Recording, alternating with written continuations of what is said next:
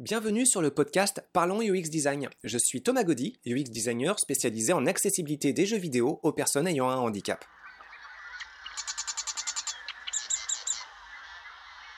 Bonjour tout le monde pour ce 60e podcast.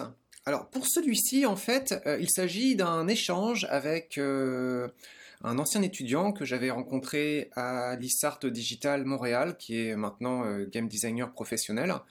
Aram Tab. Euh, et puis, euh, c'est un échange sur LinkedIn euh, qu'on a eu à propos d'une petite partie du podcast 56. Alors, le podcast 56, c'est à propos du paradoxe du UX design appliqué aux jeux vidéo. Et Aram revenait en particulier sur quelque chose que je disais autour de la minute 8, où je parle de jeux transférant les sensations, l'expérience positive à l'extérieur du jeu. Ram, tu me poses euh, cette question. Euh, est-ce que la fonction du jeu est d'avoir cet impact? Que euh, le jeu transfère une sensation, une expérience positive à l'extérieur du jeu Est-ce que c'est la responsabilité du jeu de devoir transférer une expérience positive en dehors de la partie? Donc tu continues en écrivant Le jeu a-t-il vraiment la responsabilité de prendre en compte ce qui se trouve à l'extérieur de la bulle? Comprendre par bulle l'expérience du jeu vidéo, la partie elle-même. Aram continue. Tu cites l'exemple de la sensation négative que l'on peut avoir après avoir passé beaucoup de temps sur un jeu. Et tu conclus en disant Je pense que cette sensation vient plus d'une moralisation de l'activité humaine, coucou le capitalisme, plus que de l'expérience de jeu elle-même. Bon, voilà, donc euh, bah, le débat se poursuit. Je te remercie déjà vraiment, Aram, de euh, me permettre de, détailler euh, ce qui n'est qu'un point de vue personnel, qui ne vaut pas plus que le, tien. Mais je vais essayer de, développer un petit peu ce que j'ai voulu dire, et puis pour bah, qu'au final, on se rende compte qu'on est d'accord, hein, finalement. Mais voilà, je vais essayer d'apporter quelques arguments. Donc, la question principale, est la question, est-ce que la fonction du jeu est vraiment d'avoir un impact en dehors de la partie? Pour ça, je vais avoir quelques arguments. Le premier, je me reposais d'abord sur euh, une idée apportée par euh, le Collège Invisible de Palo Alto. Alors, euh, Palo Alto, ce n'est pas une personne, hein. c'est un lieu situé en Californie, sur lequel il y a eu plusieurs personnes qui ont réfléchi sur la notion de communication. Alors, il y en a un en particulier qui s'appelle Batson, qui arrive avec cet axiome fort, on ne peut pas ne pas communiquer.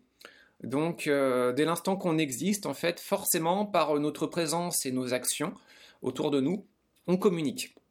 Et ça, c'est pas seulement valable pour les euh, individus, c'est aussi valable pour les objets et les médias. Appliqué aux médias, en fait, ça donne euh, donc cette idée. Le média, par défaut, c'est déjà le message. On peut appliquer ça aussi aux jeux vidéo. Le jeu vidéo, par défaut, ont un message, et ce message, euh, si on suit euh, cette théorie, hein, ça reste une théorie et un point de vue, eh bien, euh, juste par la présence d'un jeu vidéo, quelque part, il communique une fonction et des idées en dehors du cadre de la partie. Donc, que permet le média jeu vidéo? Qu'est-ce qu'il sait le mieux communiquer? Bah, par rapport à ça, en fait, un jeu vidéo, c'est vrai que ça a des spécificités par rapport à des romans, des films ou d'autres formes de communication. Le média, souvent, euh, bah, le cœur, ça vient du code. Le code, souvent, ça a une logique de programmation orientée objet. C'est pas valable pour tous les langages, hein, mais maintenant, c'est souvent le cas. Euh, et donc, dans cette logique de programmation orientée objet, bah, c'est souvent un jeu de définition d'instances.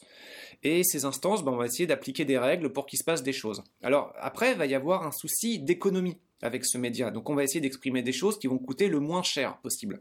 Alors qu'est-ce qu'on peut avoir avec le média jeu vidéo?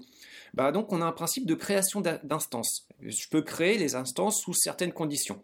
Bon, est-ce que ça va me permettre de définir une condition de victoire et de dire bravo, t'as gagné le jeu?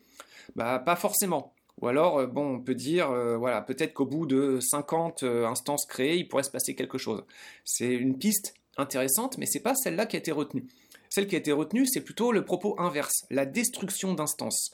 Tu as des instances qui apparaissent en face de toi, et puis pour éviter de perdre, donc on part plutôt sur une situation de, fin plutôt qu'une situation de victoire.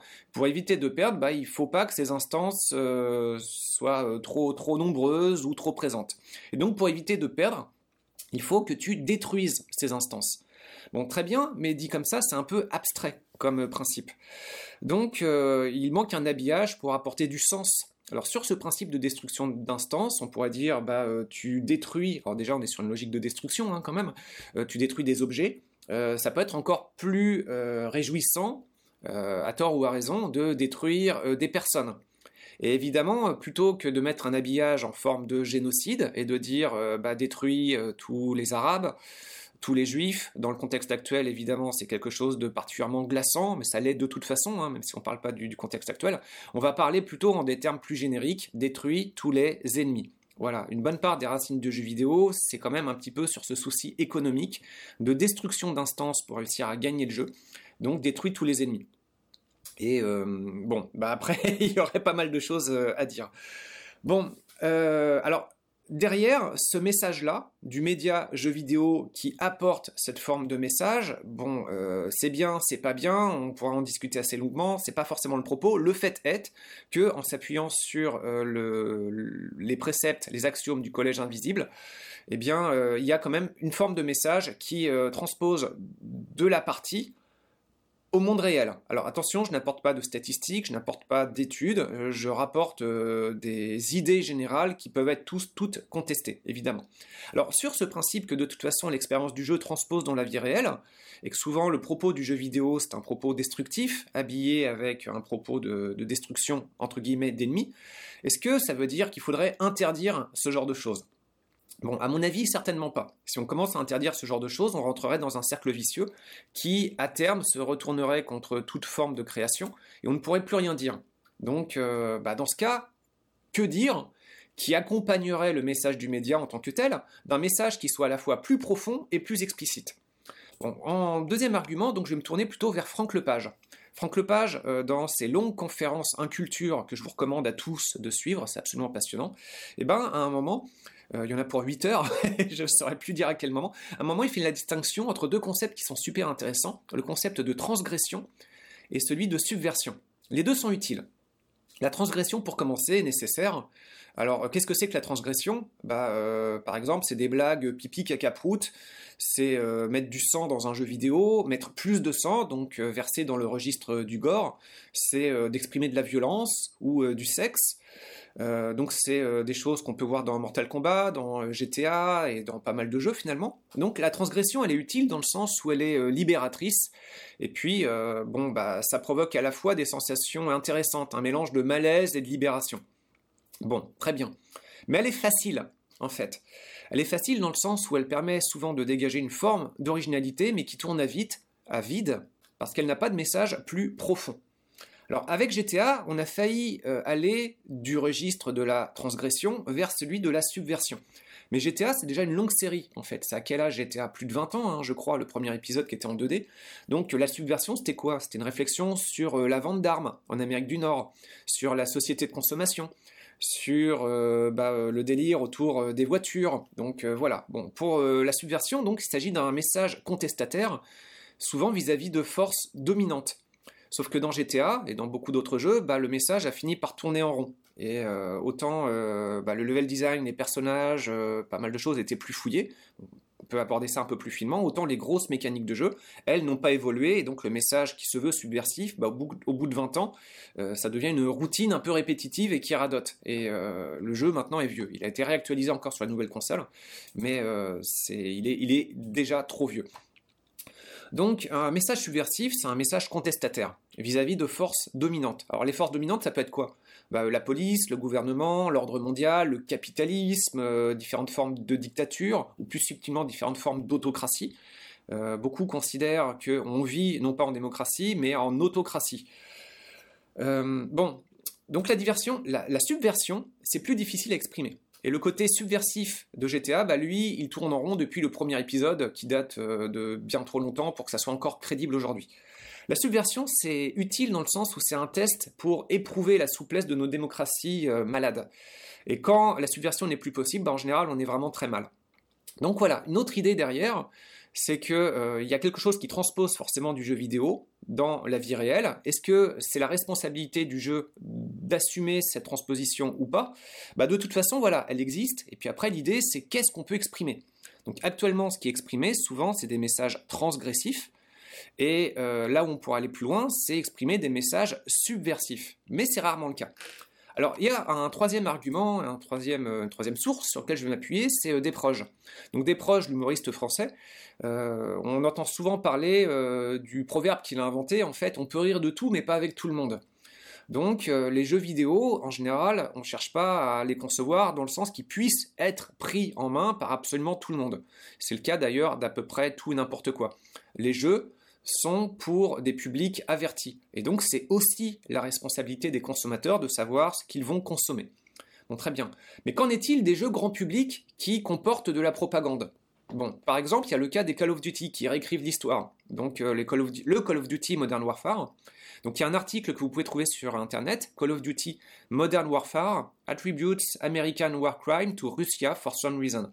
Euh, en français et mieux prononcé, donc le jeu Call of Duty Modern Warfare euh, attribue un crime de guerre américain à la Russie. Alors qu'en fait, bah, c'est pas vrai. Alors le cas en question, c'était un bombardement en 1991 sur ce qu'on appelait l'autoroute de la mort. Donc c'est un, euh, assaut mené dans la vie réelle par une coalition États-Unis, Canada, euh, Royaume-Uni et Français. Donc c'est eux qui ont la responsabilité d'un crime qui a causé la mort de soldats au repos et de civils. Et euh, dans le jeu Modern Warfare, c'est attribué à la Russie. Ah, c'est bien confortable. Ok. Donc là, il y a un propos quand même qui est assumé, mais en même temps abordé de façon assez, assez sournois. Donc un jeu grand public qui va plus que maquiller un crime de guerre, il va détourner en fait un jeu des États-Unis, euh, les États-Unis responsables d'un crime de guerre, et euh, le jeu fait office de propagande et attribue le crime de guerre à un autre pays qui n'a rien à voir avec cette situation. En tout cas, en tout cas, avec ce, crime-là en particulier. Donc euh, là, il y a quand même une connaissance qu'il y a des choses qui transparaissent de l'expérience de la partie vers quelque chose d'autre. Et, et, dans ce cadre-là, c'est assez, assez déplorable au moins, au minimum. Donc il y a une prise de responsabilité très, euh, très sournoise ici. Alors pour poursuivre sur euh, ce genre de manipulation des messages, je vous engage euh, à lire Chomsky. Chomsky, en fait, c'est un linguiste qui s'intéresse beaucoup aux, différents processus de propagande, en particulier aux États-Unis mais c'est valable à peu près pour tous les pays. Donc il est euh, connu pour euh, un ouvrage qu'il a écrit, coécrit avec euh, Herman. Donc vous connaissez, ou vous avez déjà entendu parler de l'ouvrage La fabrication du consentement, de la propagande médiatique en démocratie. Donc c'est un vieux bouquin, mais c'est toujours valable actuellement, et puis il en écrit énormément d'autres. Et il y a plein de conférences de Chomsky, c'est quelqu'un de très agréable à, écouter. Bon, après, en quatrième axe de, de discussion, je vais arriver sur le propos principal du jeu. C'est de divertir. Donc quelque part, c'est peut-être beaucoup de responsabilité de dire oui, mais attention, si on se met à créer des loisirs et qu'on doit ensuite réfléchir à tous les effets que ces loisirs peuvent avoir sur les consommateurs, bah, on va être complètement contraint, bridé, on va plus pouvoir faire quoi que ce soit. Là, je suis d'accord, mais je voudrais faire une analogie avec les consommateurs de vin, en particulier les, les, pardon, les producteurs de vin les producteurs de bons vins, en particulier ceux qui veulent faire euh, bah, du vin de qualité plutôt que de la piquette. Donc bah là, il s'agit en général euh, d'amener les consommateurs à continuer à déguster une très bonne bouteille et ses différents arômes, et de pas tomber alcoolique, parce que si les consommateurs deviennent alcooliques, bah, ils vont plus acheter du bon vin, ils vont acheter de la piquette justement à bas prix, euh, non plus pour le propos de savourer une expérience gustative, mais juste pour se défoncer la tête, ou en tout cas ne pas dans le manque. Au bout d'un moment, il n'y a plus de défense, c'est juste une lutte contre le manque. Donc, euh, bah, pour les concepteurs de jeux vidéo, il peut y avoir aussi la même recherche de qualité à savoir en considérant qu'il y a toujours une expérience qui transpose de la partie à l'expérience réelle, eh bien euh, peut-être qu'on peut essayer de, refaire une expérience positive, justement, plutôt que quelque chose qui soit un peu, euh, un peu néfaste. Donc pour moi le jeu vidéo ça s'apparente à une drogue douce. Alors, les avis sur le jeu vidéo en tant que drogue ne sont pas unanimes. Hein. Euh, il y a là-dessus des débats, particulièrement du côté euh, de l'OMNSH, Observatoire des mondes numériques en sciences humaines. Hein. Je suis membre, pas très actif. Euh, bon, il n'y a pas de consensus. Par contre, il y a quand même des signes qui ne trompent pas. C'est qu'il existe des centres de désintox spécialisés dans les jeux vidéo, en tout cas des services spécialisés dans les jeux vidéo, pour aider des gens à se dépêtrer d'une consommation excessive de jeux. Ça, ça m'envoie en cinquième point à un autre point de vue, celui de Bernard Stiegler, philosophe que j'adore, euh, malheureusement disparu en 2020, euh, qui amenait le concept de pharmacon. En fait, il n'y a pas euh, de poison en soi, il n'y a pas de d'éléments toxiques en soi. Le jeu vidéo n'est pas forcément le mal absolu du fait de ses responsabilités de sensations qui pourraient amener en dehors. En fait, pour Stigler, le concept de pharmacon, c'est de dire que quasiment tout, ou tout, peut être à la fois remède ou poison en fonction du dosage, de l'usage ou du contexte. Donc, euh, il n'y a pas de poison absolu, il n'y a pas de remède absolu, ça dépend beaucoup du contexte environnant. Donc le jeu vidéo, c'est un peu pareil, en fait. Dans euh, beaucoup d'usages, il peut contribuer à améliorer énormément de situations. Et les mêmes jeux peuvent aussi contribuer à les empirer. Donc ça dépend de l'usage et du contexte. D'accord. Mais qui conditionne l'usage? Alors sixième point, là je vais arriver sur Tristan Harris. Donc du côté euh, des concepteurs de médias numériques et donc de jeux vidéo, eh bien il y a une responsabilité parce que dans le design euh, des, environnements, eh bien justement il y a un propos monétaire euh, capitaliste euh, qui fait qu'on ne va pas forcément chercher à solutionner des problèmes, mais plutôt entretenir des besoins. Donc Tristan Harris, en fait, s'était euh, penché sur les GAFA, et donc l'efficacité des Google, Facebook, LinkedIn et autres par rapport, LinkedIn n'est pas dans les GAFA, mais il est très utilisé, par rapport à leur capacité à répondre à des besoins de leur communauté. Et puis, bah, en fait, il ne s'agit pas par design d'outils qui cherchent à solutionner des besoins, mais à entretenir des besoins. Et donc, en fait, les outils numériques conditionnent un usage excessif par leur design et par un propos de rentabilité économique. Donc il y a un autre ouvrage que je vous recommande qui s'appelle Evil by Design, qui montre un petit peu une autre contradiction qu'il peut y avoir en tant qu'auteur, où euh, on est supposé euh, défendre euh, bah, les utilisateurs, mais en fait le premier client, bah, c'est celui qui nous paye, et lui, bah, ce qu'il veut, c'est que les consommateurs soient maintenus addicts, en fait. Donc grosse contradiction là-dessus. Donc, bah, si j'essaie de récapituler euh, ces différents éléments, est-ce que la fonction du jeu, euh, est-ce que est-ce la fonction du jeu d'avoir un impact au-delà de l'expérience de la partie elle-même? Bon, bah, donc ce que je disais par rapport au collège invisible, le jeu vidéo a de toute façon un impact. Il peut être considéré ou ignoré par les auteurs. Si les auteurs l'ignorent, bah, dans ce cas, ils prennent une posture d'irresponsable. Ce qui correspond en fait à une posture euh, soit infantile, soit une posture cognitivement et socialement déficiente. Donc en fait, euh, les euh, auteurs qui décident d'ignorer cet impact du jeu sur la vie réelle, en d'autres termes, ils sont soit naïfs, soit cons, soit les deux. Maintenant, euh, si les auteurs décident d'endosser la responsabilité de cet impact, bah, ils peuvent essayer de le contrôler. Alors, ils peuvent le contrôler de différentes façons. Ils peuvent le contrôler vers du politiquement correct, en suivant les tendances pour avoir un discours lisse mais pas trop, parce que sinon on ne va pas se dégager de la masse euh, des médias à consommer, mais globalement ce sera quand même assez lisse. Bon là c'est le problème de la majorité des blockbusters, euh, voilà, c'est euh, l'espèce d'équilibre en fonction des tendances pour avoir un discours qui sorte un peu de la masse, mais vraiment surtout pas trop, pas trop de vagues. Bon. Alors on peut ne pas tomber dans le politiquement correct, mais en cherchant à suivre des tendances qui façonnent le jeu vidéo. Alors j'expliquais en fait que de mon point de vue, les tendances euh, les racines des jeux vidéo, pour moi, sont fascisantes. Donc dans le sens où elles s'appuient sur la facilité du principe d'élimination d'autrui. Donc on est euh, sur un principe de génocide, mais euh, maquillé en remplaçant une communauté bien définie par bah, ce qu'on appelle des ennemis. Alors dit comme ça, évidemment, ça nécessiterait probablement euh, d'autres discussions, mais voilà, pour moi, euh, clairement, euh, le jeu vidéo a des racines fascinantes. Ce qui ne veut pas dire que tout le média est à jeter, et il y a énormément de choses très très bonnes. Moi, je suis fan hein, du jeu vidéo, et je suis fan de ce qu'il peut exprimer, mais à mon avis, voilà, il y a, il y a ces tendances-là qui sont très préoccupantes.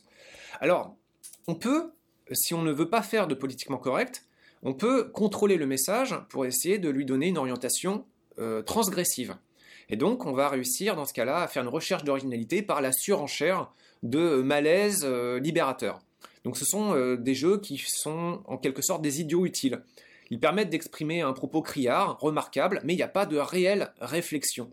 Ou en tout cas, s'il y a vraiment une réflexion, c'est une réflexion appliquée pour désamorcer la réflexion que pourrait avoir le consommateur. Donc c'est une réflexion sans utilité pour le consommateur. Bon, autre axe encore pour assumer l'impact que peut avoir le jeu vidéo dans la vie réelle, c'est d'y aller pour un discours subversif. Donc moi, à mon avis, ça peut être vraiment très très bien, sauf que de la subversion, on peut glisser, facilement vers le complotisme. Donc la différence entre les deux, c'est quoi? Bah, Les deux, en point commun, il y a la remise en question d'idées et de formes de pouvoir dominantes, mais dans le complotisme, il n'y a pas la capacité à communiquer de façon raisonnée.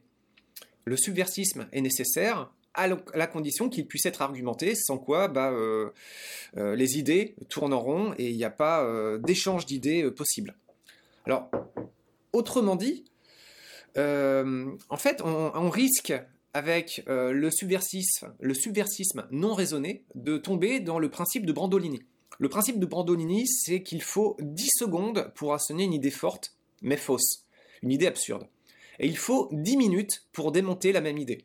Autrement dit, à temps de parole égale, eh ben, il y a une personne qui pourra sonner 60 horreurs et une autre personne qui, pour le même temps, n'aura que la possibilité de démontrer l'absurdité de la première idée.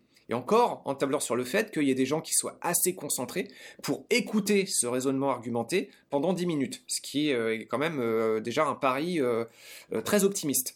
Donc c'est l'une des stratégies de communication principales de l'extrême droite en fait. La capacité à exprimer en masse, dans un grand déluge quantitatif, euh, des idées, souvent sur des problèmes sécuritaires ou migratoires, euh, qui demandent beaucoup plus de temps pour euh, expliquer que bah, derrière les causes sociales sont un peu plus complexes que ça et trouvent peut-être leurs racines sur des principes d'inégalité de répartition des richesses.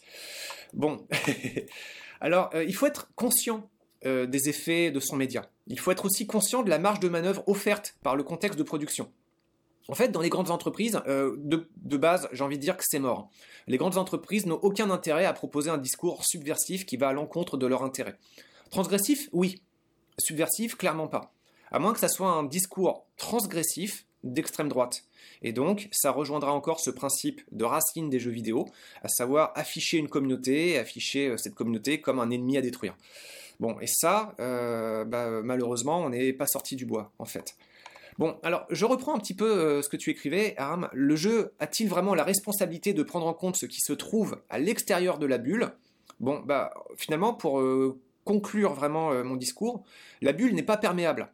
Ce qui se passe dans le jeu passe dans l'expérience IRL, et vice-versa. Donc si l'intérêt de créer des jeux, c'est de faire de l'argent, bah évidemment, la prise de responsabilité, elle est en toute logique déclinée. Mais ça ne veut pas dire que la responsabilité, parce qu'elle est déclinée, qu'il n'y a pas euh, de transposition d'expérience de la partie au reste. Par contre, pour quantifier quelle est la valeur de cette transposition, euh, je n'ai pas de recherche à communiquer là-dessus. Juste quelques arguments et quelques auteurs. Bon, donc euh, bah derrière, puisque dans une logique économique, finalement, il y a une déresponsabilisation, bah derrière, il faut des lois pour calmer les excès et pour protéger les utilisateurs qui sont les plus vulnérables, en particulier par exemple les mineurs. Donc, euh, à mon avis, pour avancer un peu dans ce débat, c'est pas de se dire si la prise de responsabilité, elle doit être binaire. Il ne s'agit pas de dire est-ce que le jeu vidéo doit prendre la responsabilité ou pas? Il s'agit plutôt de dire comment est-ce qu'on peut prendre cette responsabilité de transposition d'expérience dans la vie réelle et d'essayer de voir comment on peut faire mieux. Quelques exemples. Donc pour euh, des personnes euh, épileptiques par exemple, eh bien euh, il y a le principe d'afficher le message en début de partie ou même dans les communications autour du jeu, seizure warning. Attention, image clignotante. Ce qui permet aux personnes sensibles de se dire bon bah je vais pas me déclencher une crise, je vais choisir un autre loisir. De même, pas dans le jeu vidéo, mais sur la communauté YouTube, certaines vidéastes qui proposent des vidéos sur la nourriture peuvent parfois afficher des avertissements encourageant les personnes fragiles vis-à-vis de certains stimuli alimentaires à ne pas regarder la vidéo.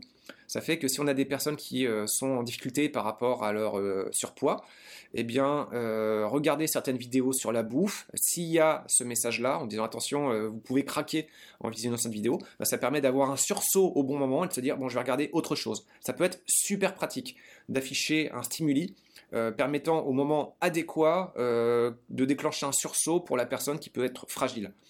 Un autre exemple encore. Euh, il y avait un projet humoristique sur le suicide, un projet étudiant humoristique sur le suicide. Et donc les étudiants, alors c'est un concept, hein, le jeu n'est pas sorti, les étudiants ont proposé un avertissement au début de partie, avertissement disant aux personnes fragiles psychologiquement qu'il ne faut ou qu'ils ne devraient pas jouer à ce jeu. Bon, très bien. Alors, autre euh, démarche encore, il y a euh, la Pan European Game Information, PEGI, qui permet sur la boîte, pour les familles euh, un peu sensibilisées au principe, de se dire, bon, c'est quoi le contenu, est-ce que je vais acheter ou pas pour mon enfant? De même, pour le système en Amérique du Nord, il y a le Entertainment Software Rating Board, ESRB, c'est un peu la même logique. Alors, est-ce que ça doit être suffisant? Non, en fait. C'est euh, déjà des progrès, mais il faut pas s'appuyer dessus. Et derrière, c'est justement cette prise de responsabilité progressive en étant conscient que bah il y a quand même une responsabilité à prendre en compte, ce qui se trouve à l'extérieur de la bulle. Oui. Mais voilà, c'est pas binaire. Ça doit être fait progressivement et il y a énormément de progrès à faire derrière. Donc c'est pas se dire si on doit faire ça ou pas, à mon avis, c'est comment on peut faire mieux. Et on peut faire mieux en étant indépendant parce que les grosses compagnies, a priori, bah, elles vont agir sous le coup de la loi, vu que leur souci principal, c'est quand même la rentabilité. Alors c'est aussi le cas pour les petits joueurs indépendants, mais euh, ils auront au moins toute une chaîne hiérarchique au-dessus d'eux qui vont les, contraindre. Bon. Euh, donc ça devrait être un continuum. Alors pour finir, je vais donner le mot de la fin à Aram. Parce que bah, finalement, dans les grandes lignes, bah, je suis quand même d'accord avec toi. Alors, Aram, ce que tu écrivais dans ton message, tu disais euh, Je pense qu'on touche aux limites du média. Et c'est toujours intéressant de se demander jusqu'où on peut aller. Pour moi, la source perçue d'un problème, bah, ce n'est pas forcément la cause. La source, c'est ce que la personne perçoit comme l'origine d'un problème. Il faut retourner la situation et prendre du recul pour se rendre compte parfois que le point de départ du problème, le déclencheur, bah, ce n'est pas forcément la cause perçue de ce problème. Ergo, la sensation négative d'avoir passé trop de temps sur un jeu est déclenchée par le jeu. Ça, c'est ce qui est perçu. Mais la cause, c'est plus la stigmatisation du divertissement, qui est aussi liée à la stigmatisation autour du jeu vidéo dans les sociétés capitalistes, plutôt que la session de jeu en elle-même. Bon, bah, finalement, euh, je suis assez d'accord avec toi. Et tu termines sur ce dernier paragraphe. Le jeu catalyse beaucoup de problèmes qui sont en réalité de l'ordre du malaise social. Essayer de pousser le jeu hors de sa bulle pourrait aggraver ce phénomène. Si ce scénario est réaliste, alors on peut plaider pour un média qui respecte ses limites tout en offrant des ouvertures sur le reste. Bon, évidemment, on pourrait poursuivre la conversation. Moi, dans les grandes lignes, ce que tu écris, euh, je suis euh, d'accord, en fait. Et puis, bah, finalement, mes arguments, euh, voilà, je les ai déjà posés. Donc, idéalement, pour de prochaines discussions de ce type, peut-être qu'un échange en direct serait encore plus stimulant. je te remercie vraiment, Aram, pour avoir rebondi sur ce podcast et me permettre d'exprimer plus plus en avant plus en détail certaines idées, et puis sur quels auteurs je m'appuie. Et puis euh, bah, pour tout le monde, hein, je vous invite, euh, si vous voulez discuter davantage euh, de certaines idées, on peut en parler de cette façon. Et pourquoi pas, sinon, dans certains cas, en direct, ça pourrait être très bien. Long podcast, près de 27 minutes. Merci pour votre écoute. À très bientôt.